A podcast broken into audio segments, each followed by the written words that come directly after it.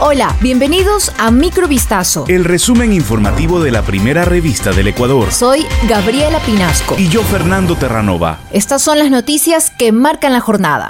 El gobierno nacional informó que la posesión de Raúl González Carrión como superintendente de bancos no procede debido a que su nombramiento no existe. Mediante un comunicado emitido por Francisco Jiménez, ministro de Gobierno, se rechazó la posesión de González que llevó a cabo la Asamblea Nacional el pasado jueves 11 de agosto. El ministro publicó el gobierno no admite que se intente pisotear el Estado de Derecho.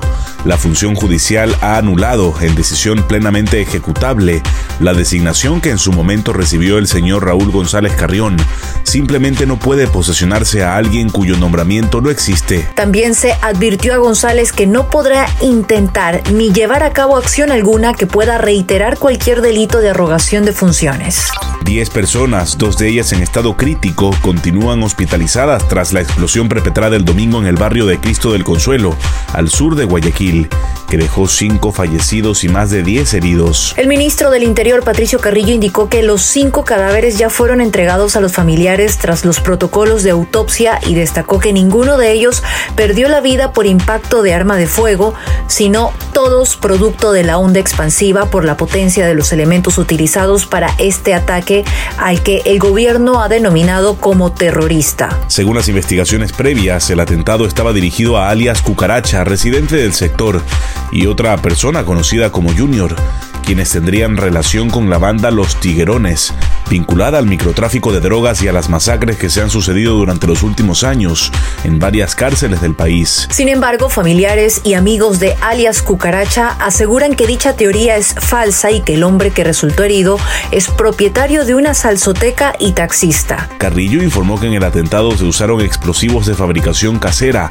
elaborados con base en sustancias químicas, y descartó la utilización de granadas o dispositivos de uso policial y militar, como se había rumoreado en redes sociales. La Comisión de Fiscalización y Control Político cerró la sustanciación de la solicitud de juicio político en contra de la expresidenta y vocales del Consejo de la Judicatura, María del Carmen Maldonado, Fausto Murillo, Ruth Barrerno y José Morillo, por presunto incumplimiento de funciones. La asambleísta Viviana Veloz, quien hizo la solicitud de juicio político, aseguró que a través de las pruebas actuadas y de los testimonios presentados, se habría demostrado que el Consejo de la Judicatura incumplió funciones al desarrollar un proceso de evaluación de jueces lleno de falencias, ilegalidades e irregularidades. Por su parte, Fausto Murillo, actual presidente del Consejo de la Judicatura, dijo que detrás de este juicio político está la intención de tomarse la justicia por parte de quienes hoy interpelan al Consejo de la Judicatura. Los cuerpos de la madre y el niño que murieron al caer en la cascada del Pailón del Diablo, ubicada en el cantón Baños de Agua Santa de la provincia de Tungurahua,